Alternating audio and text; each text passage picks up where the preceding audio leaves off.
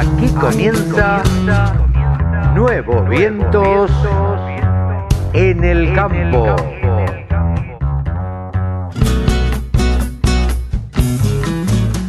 Hola, hola, hola, hola, ¿cómo le va mi amigo? ¿Cómo le va mi amiga? ¿Cómo andan señoras? ¿Cómo andan señores? Una vez más aquí estamos en Nuevos Vientos, en el campo, por la radio del campo, www.laradiodelcampo.com. De nuevo, www.laradiodelcampo.com. Y si no, eh, si estás con el celular, bueno, agarrá y bajate, andate al Play Store o al Apple Store y baja, buscá la radio del campo. Y de ahí bajás la aplicación y nos escuchás por la aplicación. Les cuento que hoy 24 de octubre vamos a tener un programa muy variado, pero muy emocionante también.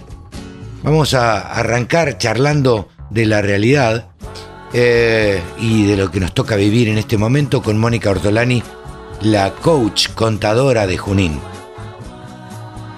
Vamos a, conversar con Marianito Rossi, quien es el jefe de prensa de Agroactiva, que comienza eh, el martes, miércoles. Entonces nos va a contar cómo va a ser Agroactiva Virtual. Eh, en tercer lugar, vamos a charlar con Pablo Adriani. Eh, Pablo Adriani es analista de mercados y es consultor de empresas. Vamos a charlar también con Verónica Puig. Vero Puig es un poco la madrina de la radio del campo. Allá eh, por el año 2017, 2018, la sacábamos al aire en una de las primeras notas. Así que ella, que vive en Entre Ríos y que vive en La Paz, justamente en La Paz es donde tienen el campo los Echeveres. Ella prácticamente los conoce, o, o a ella la conocen desde que nació. Entonces ella nos va a contar cuál es la realidad de esta trama de lo que se dice que sucede allá en Entre Ríos. Eh, vamos a hablar también con Javier Lauría, el periodista que más sabe de ovinos, ¿eh? y nos va a dar los valores de la lana, porque vamos a incorporar a la radio del campo también los valores de la lana. Eh, y vamos también a charlar con una productora agropecuaria de Nogoyá en Entre Ríos. Les recomiendo al final del programa esta nota, porque van a notar en esta productora agropecuaria y dirigente rural, dirigente de autoconvocados y expresidente de la Sociedad Rural de Nogoyá, la emoción, la tristeza y el reflejo del sentimiento más puro que puede tener un productor agropecuario. Así que les recomiendo el programa de hoy. No se pierdan ni un minutito. Preparen el mate y arrancamos con todo.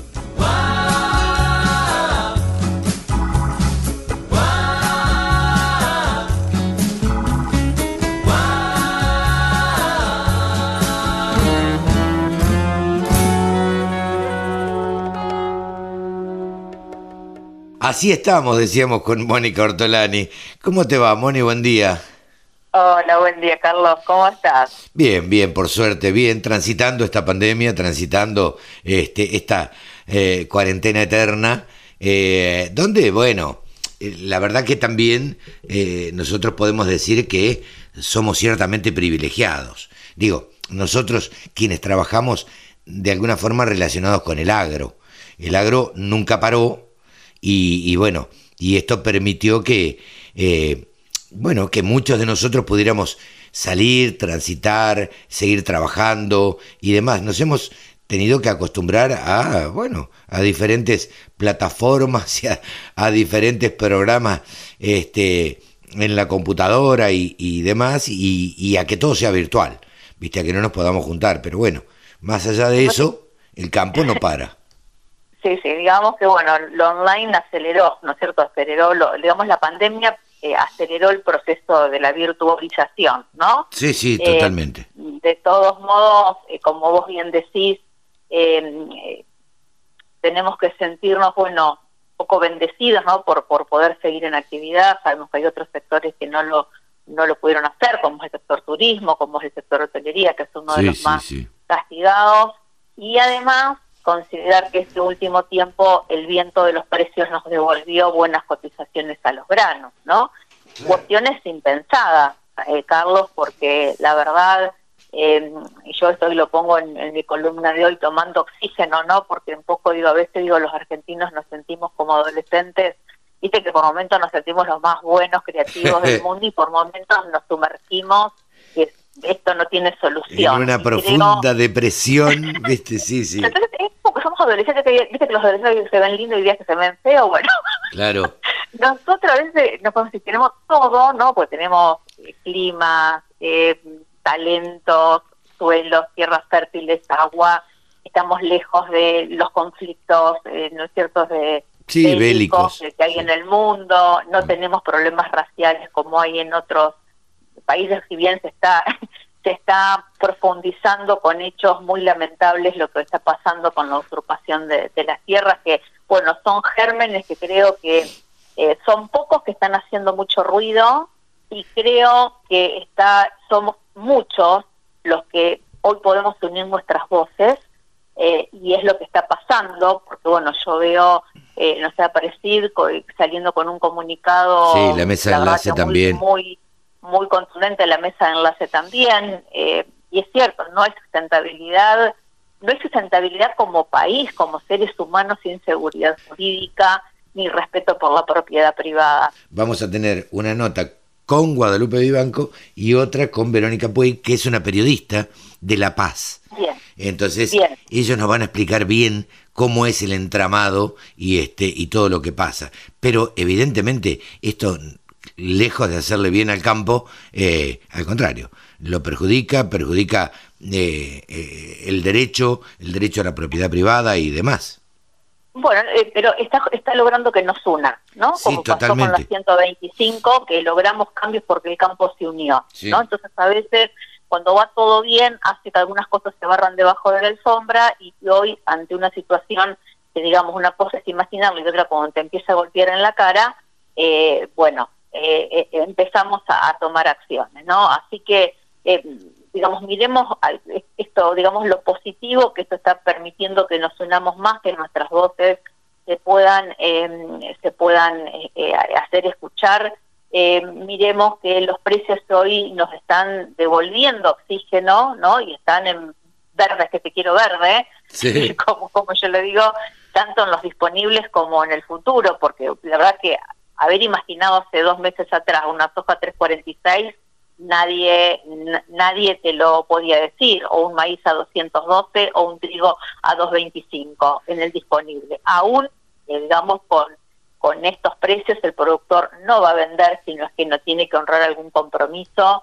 Y si bien se podía apalancar con financiamiento, no es cierto, porque bueno, sabes que a veces descontando cheques, eh, no sé, a través de una SGR en el mercado de capitales, a lo mejor al 30%, hoy eh, hay un aumento de tasa de 10 puntos respecto al mes pasado, porque hoy un descuento de cheques entre 180 y 365 días promedio son 40, 40 que estás adelantada. Claro.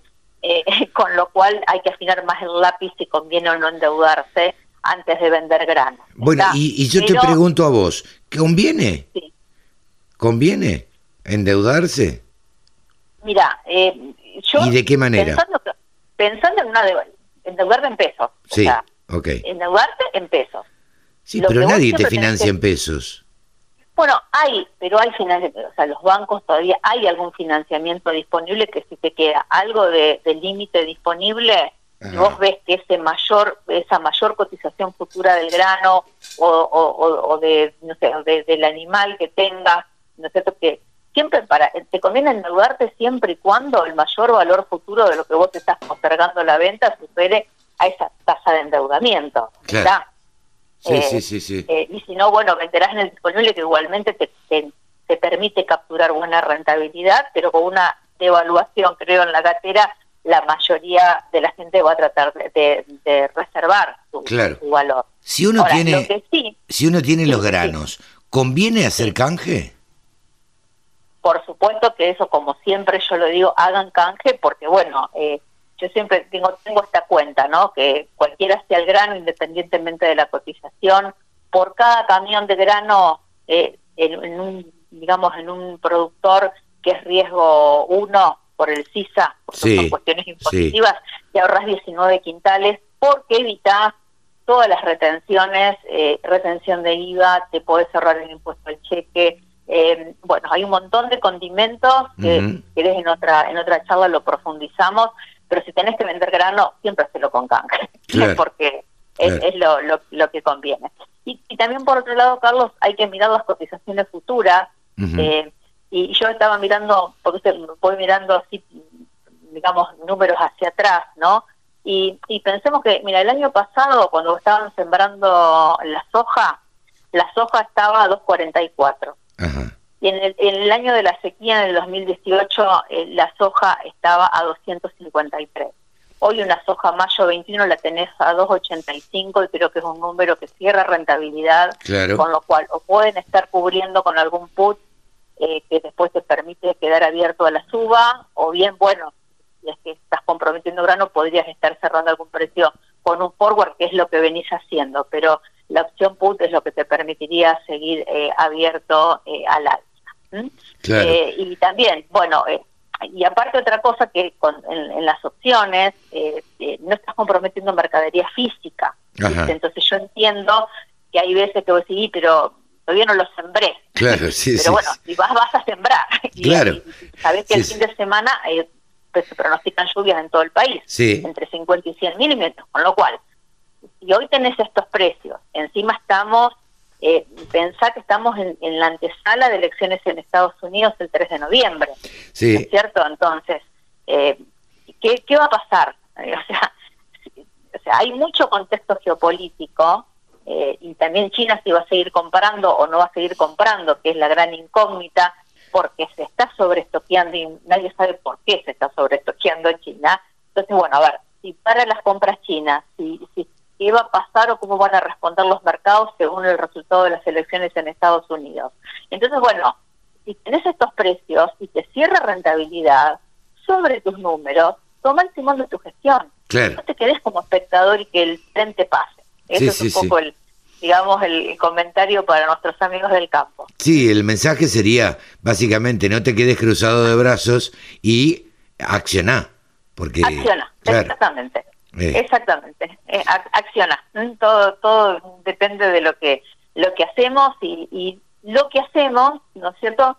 Eh, nos condiciona nuestros estados de ánimo. Entonces también, bueno, hoy en esta columna, eh, bueno, a ver, fomentar los buenos estados de ánimo es fundamental porque es desde el marco a través del cual accionamos y tenemos mucho, mucho para hacer, vincularnos con gente que nos inspire, hoy como nosotros que estamos hablando, conversando, juntarse más, juntarse con otro, participar de las sociedades rurales o bueno, quienes nuclean al campo en tu localidad, pero hay que participar, involucrarse eh, y, bueno, eh, unir nuestras voces, unirnos más y complementar. Totalmente, y juntarse con gente positiva y que te dé aliento y que uno le pueda dar aliento también, ¿no es cierto? Exactamente. Como son nuestras conversaciones. Claro, tratar de no juntarse de esa gente que a veces decimos tira para abajo, ¿viste? Porque uno a veces se encuentra con gente, ¿cómo andas? Sí, mal, ¿viste? En este tiempo de pandemia. Y bueno, pero pará, la pandemia nos atravesó a todos, no es que a vos solamente te agarró, ¿viste? a veces uno habla con empresarios y le dice, bueno, che, ¿y cómo andás? No hablemos de un restaurante, no hablemos de alguien que tiene un hotel, qué sé yo, porque evidentemente sí está mal. Pero hay otros a los cuales han seguido vendiendo o se han reconvertido y te dicen, y no, ¿qué querés que le haga en este tiempo de pandemia? Bueno, pero te reconvertiste, no sé, vendés alcohol en gel ahora. Digo, Digo, tanto no, te puedes quejar. Digo, por lo menos tuviste la habilidad de reconvertirte. Bueno, en el campo, gracias a Dios, eso no, así, no ha hecho falta, digamos, ¿no? Porque cada uno siguió con su actividad y como actividad esencial es lo que habría que hacerlo valer realmente, ¿no? Sí, sí, sí. Aparte, digamos, eh, si bien... Eh, digamos, queda todavía un poquito no por en lo que es el valor agregado y cómo juntarse más. Eh, y, bueno, aunque por otro lado también los escuchás, ¿viste? Y no sé lo que está pasando con el etanol, que no se permiten aumentos y hacen como inviable la producción. Eh, bueno, igualmente mucho para hacer porque en realidad eh, quienes la peleamos todos los días, quienes estamos en la actividad privada, sabemos qué es lo que vamos a seguir haciendo. Y, y, bueno, hay que poner lo mejor y habilidad, agilidad y, bueno, y, buen ánimo para, para encontrar caminos de salida y levantar la cabeza. Totalmente. Moni, te agradezco como siempre. Un abrazo, gracias a vos, Carlos. Un saludo Mónica a, a ver, Mónica, repitamos la, las, eh, la web. La web es www.toniconline.com.ar. Sí, ahí pueden ver muchos contenidos y, y, bueno, muchos contenidos y bueno, luego estoy sacando un curso online eh, que lo van a poder hacer en diferido, así que en breve está, va a estar mi, mi, campus también. Bien, bien, bien, bien, vamos, la profe Mónica Ortolani, ahí, contadora, coach y bueno, y, analista un poco de los mercados y, y esto que nos compete a nosotros. Y si no, también la pueden seguir a Mónica a través de las redes sociales. Muy activa en Twitter, siempre Moni, y ahí la pueden leer, arroba Ortolani Mónica. Eh, te mando un beso, Moni. Beso, beso grande, saludos para todos. Buena semana. Gracias, hasta luego. El sector que más ingresos le genera al país se merecía tener una radio www.laradiodelcampo.com Ahora estamos en comunicación con Mariano Rossi. Mariano Rossi es el jefe de prensa de Agroactiva 2020, Agroactiva Virtual 2020. ¿Cómo estás, Mariano? Buen día. Hola, ¿qué tal, Carlos? Buen día para vos. Todo bien, por suerte. Bueno, me alegro. Eh, contame un poco cómo se están preparando. Ya quedan poquitos días para que arranque esta agroactiva virtual. Sí, ya estamos en la última recta final de cara al próximo martes 27 cuando demos comienzo agroactiva virtual. Estamos trabajando muy duro eh, junto a los expositores que ya están terminando de hacer la, carga en sus stands virtuales. Así que bueno, con, con muchas, muchas expectativas eh, de cara, como te decía recién, al martes y, con ganas de vivir cuatro días de esta nueva experiencia aeroactiva que va a ser de manera virtual. Totalmente, algo nuevo, algo que prácticamente no conocemos, o mejor dicho, conocemos a través de otros eventos que se han realizado de manera virtual, pero las exposiciones no estamos acostumbrados. ¿Viste? Un congreso... Eh, nada, uno puede ir siguiendo las distintas salas, qué sé yo. Acá se trata de una exposición que debe ser, entiendo yo, lo más parecido, o trataron ustedes en la plataforma de hacer algo lo más parecido a algo este, presencial. Sí, sí, el primer día que, decidimos que Agroactivo iba a ser completamente virtual, eh, nos, nos propusimos dos objetivos. Primero, eh, tener una plataforma eh, distinta a, lo que se estaba viendo en el, en el rubro de exposiciones virtuales, que, no, que no sea un enlatado, digamos, sino algo producido y realizado al estilo agroactiva. Supongo que esto este, debe haber tenido un costo interesante, ¿no es cierto? Eh, todo, todo sí tiene tiene un costo. Lo, lo, bueno que nos rodeamos con gente idónea en el tema, eh, porque nosotros, si bien estamos acostumbrados a montar esa ciudad en el medio del campo, eh, en la tecnología poco a poco nos vamos ayornando, de ahí a tener que, que volar de cero una plataforma web para una exposición, eh, eh estaba fuera de, de, nuestro alcance dentro del equipo de Agravectiva. Así que por suerte nos rodeamos de muy, de muy buena gente, muy, muy profesional, eh, que han realizado una plataforma que, bueno, ya el próximo martes todos los todos la van a poder ver. este, y por otro lado te comentaba, el otro objetivo era, bueno, tenemos que tratar de replicar de la mejor manera los cuatro días de exposición que vivimos en el campo de, de manera virtual. ¿Cómo? Que los expositores tengan eh, espacios de marca en sus stands que sean atractivos para el público, eh, que haya una gran afluencia del público, eh, y por otro lado, poder realizar todas las actividades que normalmente se realizan en la activa, remates, conferencias de prensa, disertaciones en auditorios, talleres y un montón de cosas más que, están haciendo y que van a hacer que la agroactiva virtual eh, sea algo muy similar a lo presencial. Tenemos muy en claro que el vernos cara a cara eh, es distinto y otra cosa, pero bueno, este año 2020 y, y el coronavirus nos, ha llevado a esto. Eh, sí, el otro día hacíamos una nota con Alejandro Milano, que va a ser el encargado de, el, remate, digamos, del 29 eh, de Agricultores Federados Argentinos. Y bueno, y también ellos contaban, o él contaba un poco la experiencia de, esto que va a ser totalmente distinto. Che, Mariano, te pregunto, eh, ¿qué... A ver, supongo que a vos te habrá tocado interactuar con, con los expositores, como a tantos de, los otros muchachos de, Agroactiva. ¿Qué, ¿Cuál es el pulso que le toman ustedes? Eh, ¿Qué dice el expositor? Eh, ¿cómo, cómo, ¿Cómo lo encontraron? Eh, hay, hay dos puntos para destacar en el tema este. ellos saben que la única forma de realizar una exposición este año es virtual. O sea, la, forma de que, de que nosotros de Agroactiva podamos contactarlos con el productor agropecuario y con alguna persona que requiera de algún producto, algún implemento que ellos fabrican, es de manera virtual. Eh, la realidad es que la virtualidad para una exposición no es la, no es la mejor no es la mejor herramienta. No, no, sin duda. Lo tenemos bien en claro nosotros, lo tienen bien en claro los expositores, como te decía recién.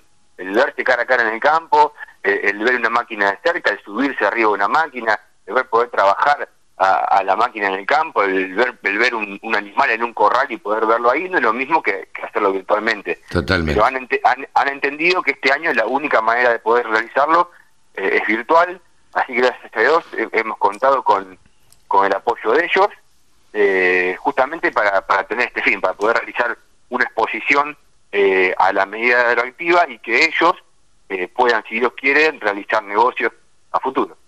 Eh, la, ¿Cómo se encuentra la, la, familia Nardi, digamos? ¿Cómo tomaron esto? Que son un poco los que llevan la voz cantante, digamos. Me imagino que esto también les cambió a ellos la visión, ¿no? Tuvieron que adaptarse, todo el equipo. Sí, sí totalmente. La, realidad ha sido, hablando ahora de, como decíamos, de la familia Nardi, del equipo de ha sido un año muy duro, la verdad, muy, muy duro, porque veníamos eh, allí por los meses de verano nosotros empezamos a comercializar Aeroactiva en octubre, noviembre de 2019. Veníamos avanzando muy bien con la comercialización, había muy buenas expectativas para, para, la, para la muestra.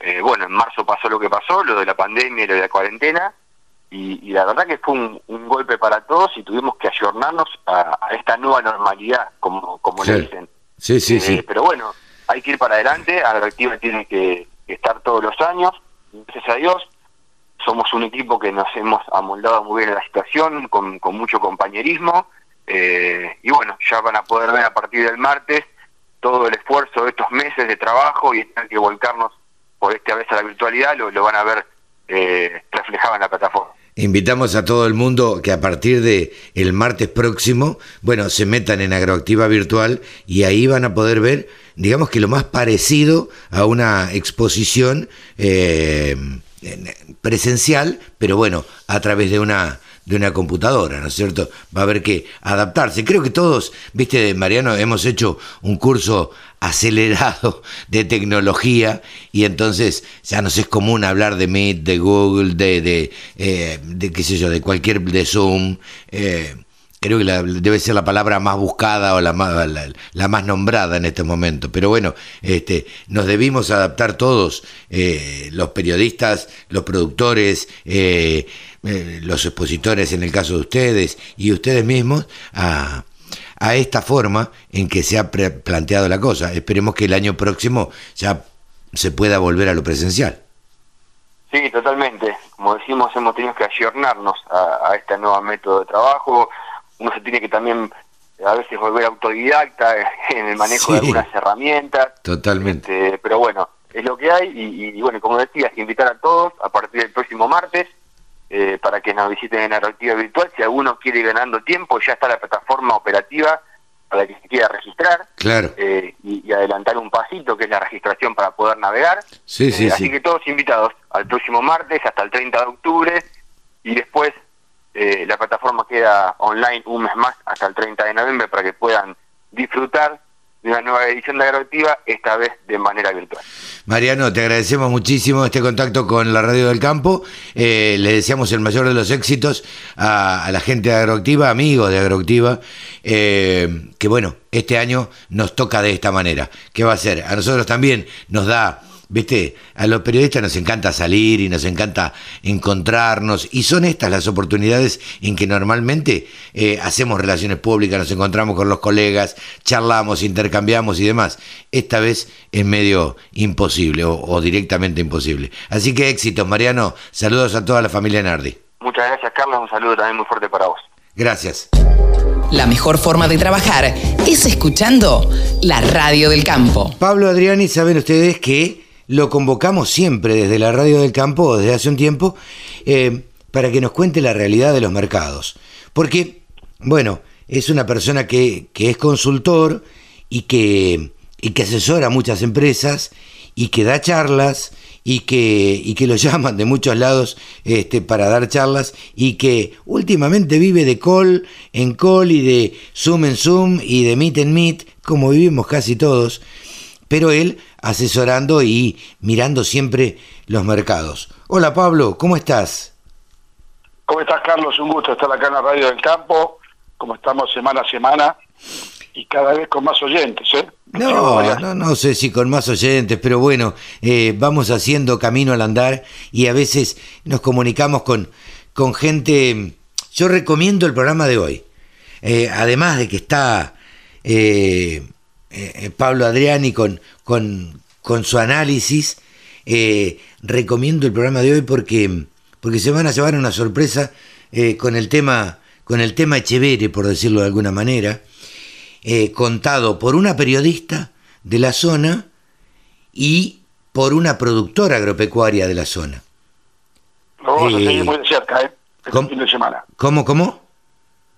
Vamos a seguir este tema de cerca por la radio del campo este fin de semana. No quiero no quiero sacarte la primicia, por eso voy a tener que aguantarme hasta el fin de semana para escucharla. Bueno, van a escuchar una... Yo lo adelanto, pero van a escuchar una productora agropecuaria llorando llorando realmente eh, por las cosas que le pueden llegar a pasar. Pero nada, esto es tema de, de más adelante del programa. Eh, Pablo, contanos, ¿qué dicen los mercados? Porque el dólar a 190 y pico, eh, ¿cómo, ¿cómo sigue esto? Yo estuve analizando un poquito el, termómetro del, del mercado que lo visualizamos a través del ingreso de camiones que muy gentilmente la empresa Agroentregas nos brinda diariamente eh, cuántos camiones ingresan a, los puertos de, Río, de River. Y, ha habido una merma, ha habido una merma de, ingreso de camiones a partir de este lunes y martes y miércoles de la semana pasada, que acabo de terminar. Claro, porque la eh, semana pasada decíamos, eh, EPA, empezaron a liquidar. Empezaron a liquidar mucho y había 1.600 eh, o 1.800 camiones. camiones. Claro, no, 2.500, 3.000. Claro. el pico máximo fue el fin de semana pasado. Claro. Que entraron entre sábado y domingo 5.000 camiones. Claro. O sea, ¿viste? los fines de semana hay más movimiento porque porque el, transportista llega el domingo a la tardecita y descarga el lunes a la mañana claro. en puertos. Entonces, ¿Y ahora qué eh, pasó? Y hubo un se empezó a retraer un poquito la cantidad de camiones que sinceramente no sabemos si fue el efecto lluvias, atención, o fue un efecto que, que, lo acabas de mencionar vos recién, con un dólar blue a 190, el que yo llamo efecto brecha. Claro. O sea, el productor está viendo que eh, cada día que pasa, no solamente aumenta el dólar Blue, a pesar de que el ministro Guzmán dijo que el contado con liqui y el Blue no son referentes para la economía y que hay que tomar el dólar oficial, lo que hay que explicarle al ministro Guzmán que el Blue y el contado con liqui, si bien no son referentes para la economía de, su cartera, son los que marcan las expectativas de los de los operadores y actores del mercado. Pero claro, esto es lo que esto lo que, no es menor. Claro, como yo no entiendo, está bien, Digo, esto lo tiene que decir un político, porque en, definitiva es un técnico, pero es está ocupando este, una cartera política también. Digo, yo entiendo que lo tenga que decir. Ahora, eh, es tan inocente el ministro Guzmán como para darse cuenta que, eh, que nadie utiliza el dólar oficial. ¿O que, yo creo que él tiene que, como decís vos, tiene que dar una respuesta política y, y creo que e, esa es la respuesta política. En el, en el, mientras tanto, el productor ve que hay mucha incertidumbre cambiaria, hay mucho ruido, hay mucho ruido de que el gobierno tiene que aplicar, tiene que hacer algún cambio de rumbo, porque mm, el mismo eh, Alberto Fernández eh, eh, estuvo esta semana tratando de exigir al fondo 3.500 millones de dólares y el fondo le dijo, hasta que no tengan un plan económico, no podemos hablar. No, no, no. eso, de eso se habla mucho, Pablo, de que no hay un rumbo, de que no hay un plan. ¿Vos cómo, cómo ves esto? Y yo creo que es una cosa totalmente irracional e ilógica, una deuda que tenés con un organismo de 44 mil millones de dólares, que ya el organismo sabe que por los próximos tres años no puedes pagarla, ni pagar intereses, le digan no tengo plan. O sea, eh, me parece que el gobierno tiene algún problema mental, o le tiene miedo al plan. O tiene miedo a poner el plan que hay que hacer la reforma laboral, la reforma jubilatoria y la reforma de todas las que, tiene que hacer Argentina para que terminemos de, pagar 180 impuestos distintos en las distintas jurisdicciones.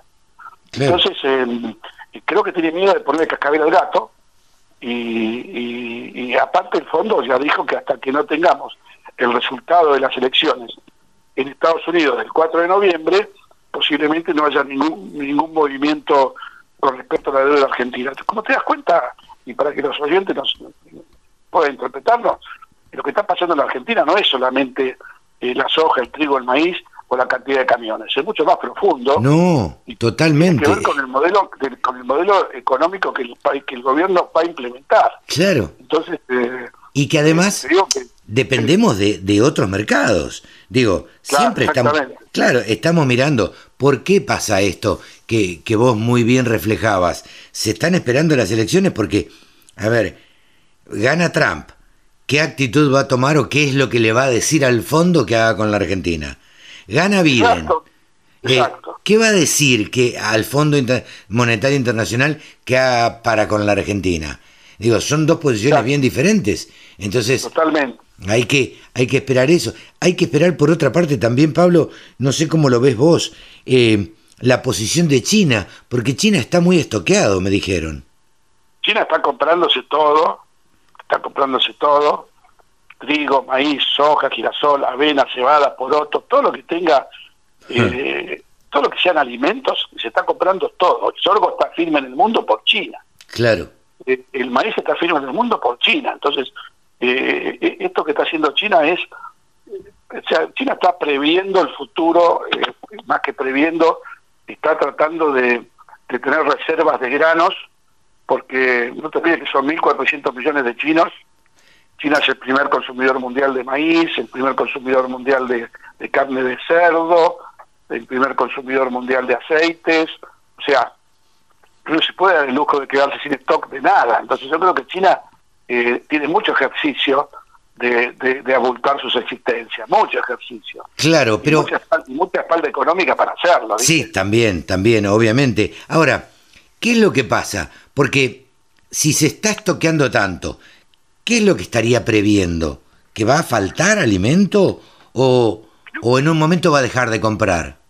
No, yo creo que está previendo algún, con el tema del cambio climático, eh, algún desastre climático en alguna parte del mundo. Te, te pongo un ejemplo. Australia tuvo dos años seguidos de sequías, 2019-2020, 2018-2019, que le afectó, eh, le liquidó la mitad de la cosecha le liquidó la mitad del saldo exportable de trigo. Argentina pudo responder, eh, reemplazar a Australia en el mercado mundial de trigo. Pero ¿qué hubiera pasado si esa sequía le caía a Rusia, primer exportador mundial de trigo? O Estados Unidos, segundo exportador mundial de trigo. O Estados Unidos, primer exportador mundial de maíz. O a Brasil, primer exportador mundial de soja.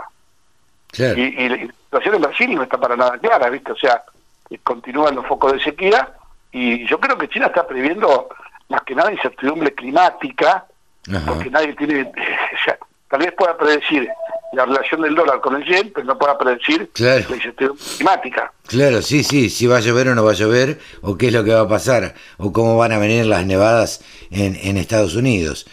Eh, Exacto, ahora te, digo el último dato que es fresquito, lo estoy viendo ahora online, sí. que es el informe de, camiones que me mandó Agroentregas sí. a, a la descarga en el día de hoy, y tenemos aproximadamente 1.800 camiones de maíz y 1.750 camiones de soja.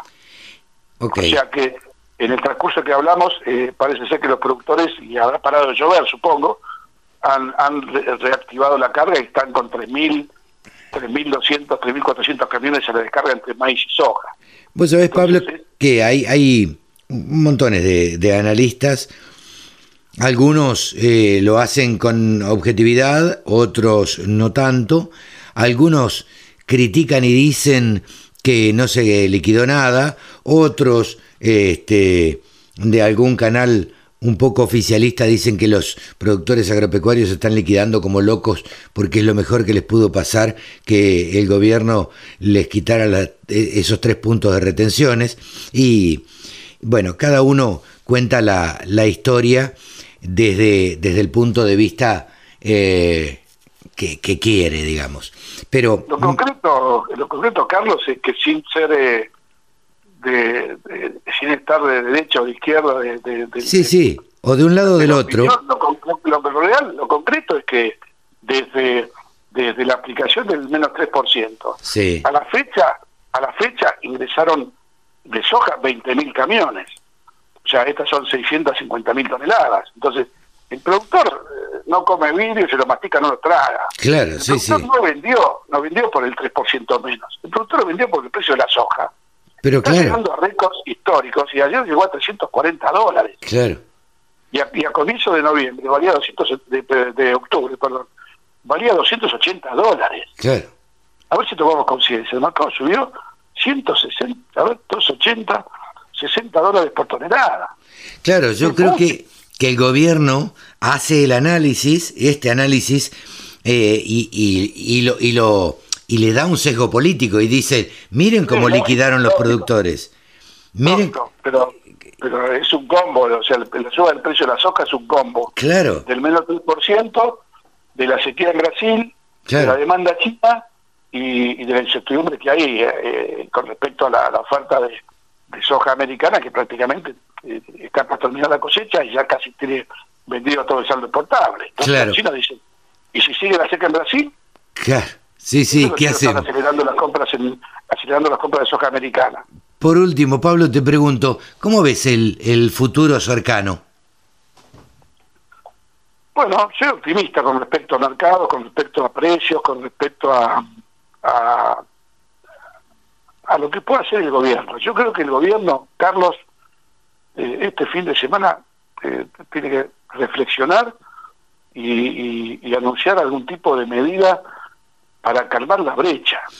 ¿Se habla de esto? ¿Se, ¿Se está hablando de, de algún tipo de anuncios? Yo no escuché nada, pero, ah. pero si no hacen un anuncio a este ritmo, el dólar lo vas a buscar eh, en la semana en un piso de 200 pesos. Sí, claro. Entonces, eh, creo que el gobierno tiene que tomar conciencia que las expectativas eh, que, se, que se reflejan en el blue, el contado con líquido, de, todos los actores eh, económicos, y por actores económicos incluyo empresas, productores y hasta el ciudadano de la calle que compra dólares, sí, sí. tiene que generar un, un, un clima totalmente distinto porque si no calma las expectativas, eh, el gobierno está corriendo atrás de los hechos. Entonces yo siempre tengo una frase, viste, que este gobierno no actúa cuando vos le decís que se está quemando la casa, sino que actúa cuando la casa ya se quemó y llega tarde. Claro, ahora... el gobierno tiene que entender que esto es mucho más grave y que, no es solamente un incendio y un foco, es, algo que está en ebullición permanente. Totalmente. Ahora, por último, te pregunto, porque a ver, el dólar no va a bajar. Digo, nunca vimos en la Argentina algo que baje, un precio que baje. A la vez que subió, subió. Y se quedó ahí. Lo que podría suceder, digo, es que eh, el dólar oficial suba. Exacto, esa puede ser una opción. Y ahí, se, y ahí habría una, una devaluación eh, digamos, hecha y derecha, eh, y no, yo creo que lo que no, lo que está tratando de evitar el, el gobierno es una devaluación, ¿o no? Exactamente, y... O de blanquear una devaluación. Dicen los, economistas que saben que una, una devaluación no es aconsejable eh, en estas circunstancias, pero ¿por qué no es aconsejable? Porque si viene, porque la devaluación sola per se sí. no es aconsejable. Ahora, si la devaluación viene con una medida, un mini plan de, transmitir al mercado lo que el gobierno va a hacer en los próximos seis meses, no te digo diez años, ¿eh? o dos años, no. en los próximos seis meses, entonces puede ser creíble. O sea, eh, estamos de acuerdo que la devaluación sola no es solución. Pero si no viene con medidas que frenen las expectativas, eh, por eso el gobierno prefiere no hacer la devaluación, pero tiene que tirar eh, indicadores o acciones para que cambie las expectativas. Si no, como decís vos, el dólar no va a bajar. No, claro. Pero bueno, esperaremos a ver qué es lo que pasa en las próximas semanas. Pablo, te mando un gran abrazo y muy agradecido como siempre. Un abrazo y buen fin de semana. Buen fin de semana. Pablo Adriani, consultor, nos pintaba el panorama de lo que puede ocurrir y de lo que ha ocurrido en las últimas semanas. www.laradiodelcampo.com La radio que te acompaña a las 24 horas. Verónica Poy es eh, periodista agropecuaria, vive en La Paz, en Entre Ríos. Eh, casi al principio de la radio del campo fue una de las primeras notas que hicimos con colegas y, la verdad es que es una, persona que admiramos mucho junto con su padre, los dos periodistas agropecuarios, y, la nombramos un poquito como había salido primero, eh, madrina de la radio del campo. Eh, hace un montón que no charlamos, hace un montón que no nos vemos y no nos damos un saludo, eh, un abrazo. Pero bueno, pero sabemos que estamos a tiro de teléfono siempre. Hola, Berito, ¿cómo estás tanto tiempo? Hola, Carlos. Muy buenos días. Un placer escucharlos, un placer estar conversando nuevamente con vos. Como siempre, es un gusto, yo los escucho desde aquí, desde la costa del río, río arriba en el río Paraná, pero siempre estoy cerca. Eh, sí, sí, me imagino. Eh, pero bueno, nada, el motivo por el cual te convocábamos hoy, o, establecimos desde ayer o antes de ayer que te llamaríamos hoy, es para que nos ayudes a entender, estando vos en La Paz, muy cerquita o, por lo menos más o menos cerca de, del famoso campo de la discordia, digo yo, el campo de, los Echeveres, eh, ¿qué es lo que pasa? Porque queremos tener una voz objetiva o alguien que, que nos cuente de verdad qué es lo que, qué es lo que sucede. ¿Cómo, ¿Cómo arranca todo esto? A ver. Bueno, Carlos, mira, primero te cuento que eh, nosotros somos vecinos de la familia Echeveres de toda la vida. Somos vecinos en Paraná porque vivíamos muy cerca, ah, mira. ahí en el Parque Urquiza de la casa de la familia. Y somos vecinos en La Paz porque tenemos, eh, nuestra familia tiene el campo inmediatamente al lado de Casa Nueva, pegando el primer campo seguido. Eh, ah. Casa Nueva es de la familia y, y bueno, somos vecinos también en La Paz, con lo cual nos conocemos hace muchos años. Claro. Eh, y tenemos una, una bueno, visión un poco más lejana de, de, para tratar, igual que ustedes, de entender qué es lo que pasa en esta complejísima situación. Creo que se da con los elementos de lo que se podría denominar una tormenta perfecta. Sí, claro. Por, porque eh, se trata de una familia de un eh, arraigo tradicional en las actividades agropecuarias, pero también en la política y en los medios. Claro, claro. Es que Luis Miguel Echeverre, el doctor Echeverre, es conocido por su reciente paso eh, por el, gobierno nacional anterior, como ministro de Agricultura, pero ellos tienen una fuerte tradición de participación política eh, a nivel provincial y nacional su abuelo fue gobernador de la provincia de Entre Ríos. Es decir, que eh, también son personas relacionadas con los medios. Su padre fue eh, presidente de ADEPA, están muy relacionados a los medios gráficos y también a la actividad agropecuaria. Acá eh, es una de las familias más tradicionales eh, relacionadas con el campo, con los medios y con la política. Claro. Tres elementos. Claro. Para tener en cuenta. Sí, este campo en particular, Casa Nueva, sí. es el campo que la familia más, eh, digamos, que la familia más utilizaba para las reuniones familiares. Claro. Eh, es un campo que compró don Luis Francisco Echeverre hace muchos años, en la década del 70, y que, eh, bueno, es un campo de administración familiar eh, al que ellos habitualmente venían como centro de reunión familiar. Por eso es que es estratégico que esto haya sucedido ahí. Claro. Y no en otro de los... La familia Echeverre cuenta con miles de hectáreas. de hectáreas distribuidas en distintos lugares de la provincia. Vamos a contarle, a, Berito, vamos a contarle a la gente, por ahí algún distraído eh, urbano que nos está escuchando, que en general, en el interior, las familias que tienen muchas hectáreas de campo, tienen una estancia que es la estancia de la familia, que es la estancia donde se van a quedar y van a pasar el fin de semana y hacen, como decías vos, sus reuniones familiares y es la estancia de la familia. Los otros son campos que tienen para producción. Pero hay uno siempre... Y este, es el que han, este es el, el que ha sido intrusado. Exactamente. Entonces que, que este este suceso que comenzó a difundirse en los medios porque tiene dos aristas, ¿no?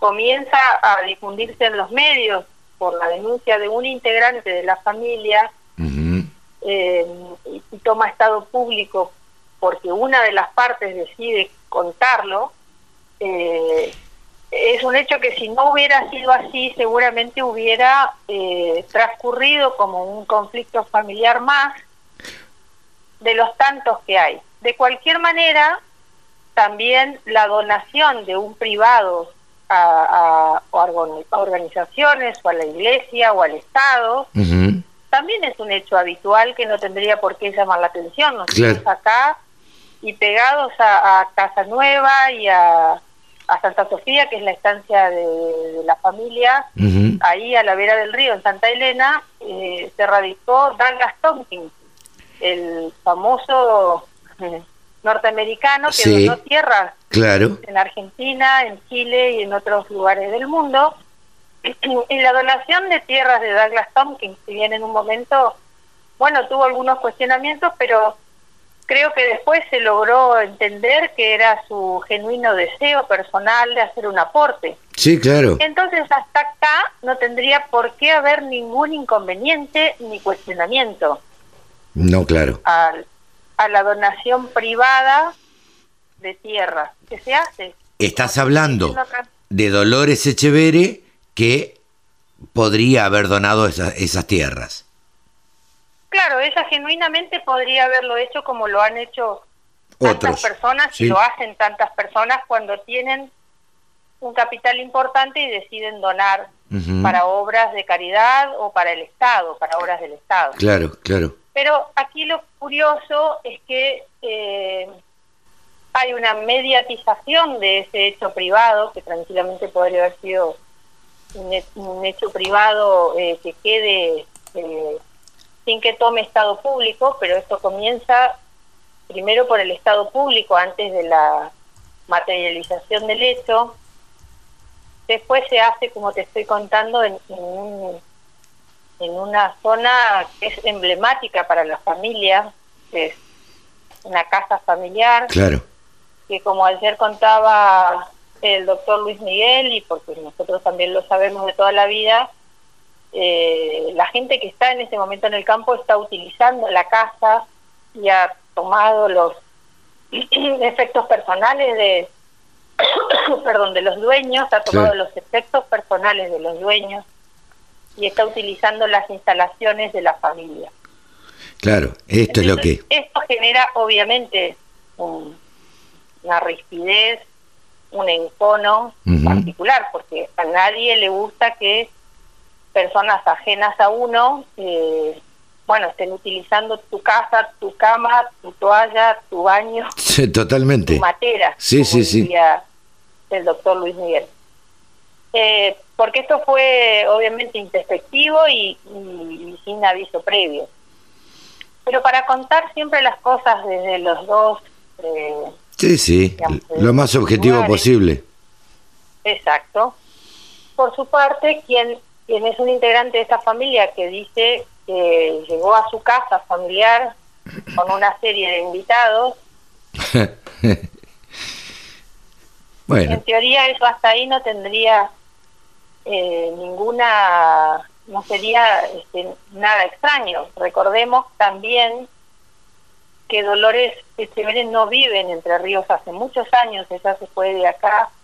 Nosotros de todos los de todos los Echeverría, así como lo llamamos nosotros acá, es la menos conocida localmente. Claro. Porque quienes viven en Entre Ríos y tienen fuerte arraigo por sus actividades cotidianas en la provincia, tanto en el campo como en la ciudad, son sus hermanos varones.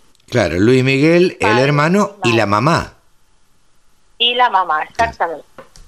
Entonces, eh, eh, Dolores dice, como, como en cualquier familia, que ella vino a su casa del campo, a su casa de la familia, con esta serie de invitados y que no está incurriendo en ninguna irregularidad. Ajá. Y... Lo que sí está en cuestionamiento particular es que cuando ella dice que, que, quiere donar la tierra, bueno, la familia eh, explica que desde hace dos años que falleció el papá de, Dolores y de los muchachos, como le decimos nosotros acá, que son Juan Diego, Sebastián y Luis Miguel, el proceso sucesorio se terminó y que Dolores vendió su parte de, esta herencia sobre este campo en particular a su madre. Que la madre es a la vez la presidente del directorio de la sociedad anónima que administra este campo. Y te recuerdo, Carlos, que es un campo netamente productivo y en, perfecto funcionamiento. Sí, tiene claro. tiene actividad agrícola y ganadera es un campo eh, te voy... está funcionando, no es una propiedad o un establecimiento que esté abandonado, ni sin funcionar. Te hago algunas algunas preguntas para, para seguir tratando de entender. Eh, ¿Realmente se sabe a ciencia cierta si Dolores Echeverre no tiene derecho sobre ese campo?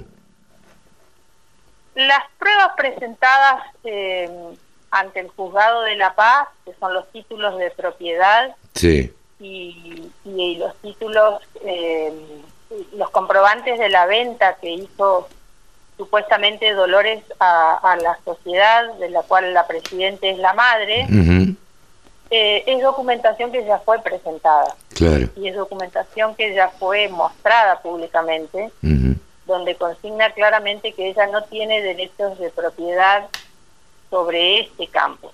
Claro. Eh, por otra parte... es donde radica el meollo de la cuestión. Claro. Ella dice que, que es de ella, digamos. Claro, pero se convierte, como yo te decía, tiene tres elementos. Uno que es político, uno que es económico y uno que es familiar.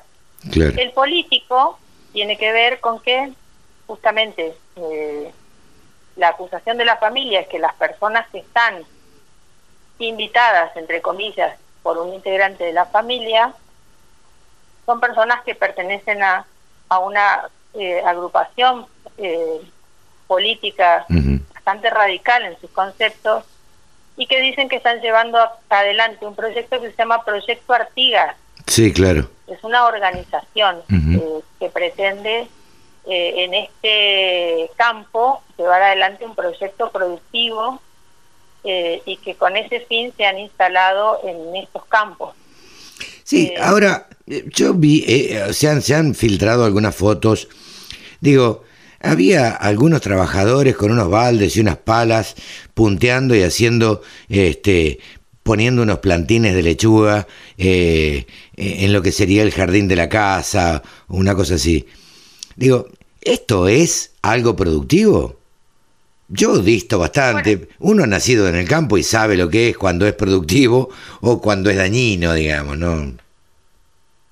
Mira, acá yo te voy a hablar de, digamos, de, de lo que dice el, el productor, lo que dice el vecino del campo. Todos sabemos qué es lo que se puede y lo que no se puede hacer en estas tierras. Claro y qué es lo que es viable y no es viable. El hombre de campo que reaccionó ante esta situación que, que nace o que surge en los medios como un conflicto familiar, rápidamente prende la mecha y logra la adhesión de vecinos, ciudadanos, productores, dirigentes, asociaciones, y se ha ido haciendo como una bola de nieve. Claro, claro, claro.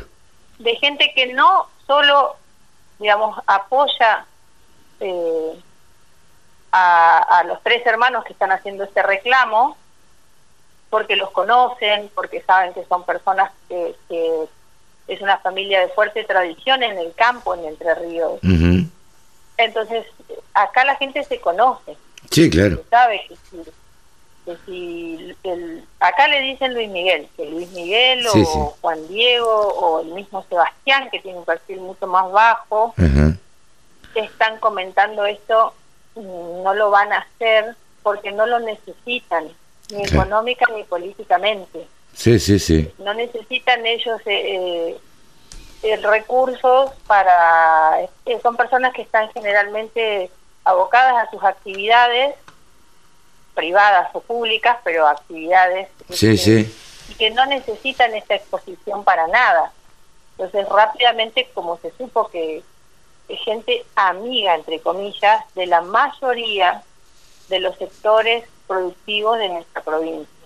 Muy conocidos. Entonces, eh, cuando ellos alertaron sobre esta situación, la preocupación general de los demás productores, de los vecinos y, y también de la población relacionada con las comunidades que son mayormente rurales en Entre Ríos, tiene que ver con los avasallamientos posibles a la propiedad privada. Claro. Ahora, es decir, que pueda venir cualquiera a ingresar a tu pedazo de campo, a tu lote, a tu terreno, eh, porque lo vea medianamente accesible. Claro. Ese es el temor y esa es la reacción general. Totalmente. Ahora, ahora, lo que yo pienso, em, y esto corregímelo eh, vos y, y dame tu visión, a mí me parece que eh, intrusar o, meterse en el campo de Luis Miguel Echeverre es meterse con alguien casi icónico del gobierno anterior. No es casualidad que hayan ido a ese campo, me parece a mí, esta es una opinión de Carlos Montarcé. Eh, digo, no, no es casualidad. Hay montones de tierras este, improductivas y que por ahí hasta no se sabe de quién son y abandonadas y, demás. Eh, me parece que es algo bastante simbólico esto de que vayan eh, al campo de Luis Miguel Echeverre. Sin duda es una acción cargada de simbolismo y además eh, te agrego que es familiarmente, para quienes quieren visualizarlo solamente como un conflicto familiar, que es una manera de ver esto que nosotros estamos relatando, también que haya sido sobre esta propiedad y no sobre cualquiera de las miles de hectáreas claro, claro, claro, que esta familia posee o que Dolores mantiene eh, como propietaria en otras zonas de la provincia, que justamente ya se ha elegido la estancia de reunión familiar, de, más concurrencia de la familia, históricamente para realizar esta acción también es simbólico. Sí, sí, sí. Pero eh, más allá de eso, eh, en estos momentos, como yo te digo, es la tormenta perfecta porque se convierte también en, un, en una lucha de poder político entre dos grandes eh, fracciones o entre dos grandes este, opositores históricos. Entonces se convierte como en un, en un suceso que trasciende también desde ahí. Pero yo quiero volver al, al problema de eh, más regional y de la preocupación de, de los productores y de los empresarios agropecuarios sobre los posibles abastecimientos a la propiedad privada, las usurpaciones. Y mm, uno como vecino, lo que tiene como preocupación es que puedan suceder desgracias, como le decimos nosotros los entrerrianos. Sí, claro. Que son sucesos indeseados porque también por, por manejo cotidiano y por idiosincrasia, el hombre de campo en Entre Ríos está armado. Eh, digamos que en todos los campos, Vero.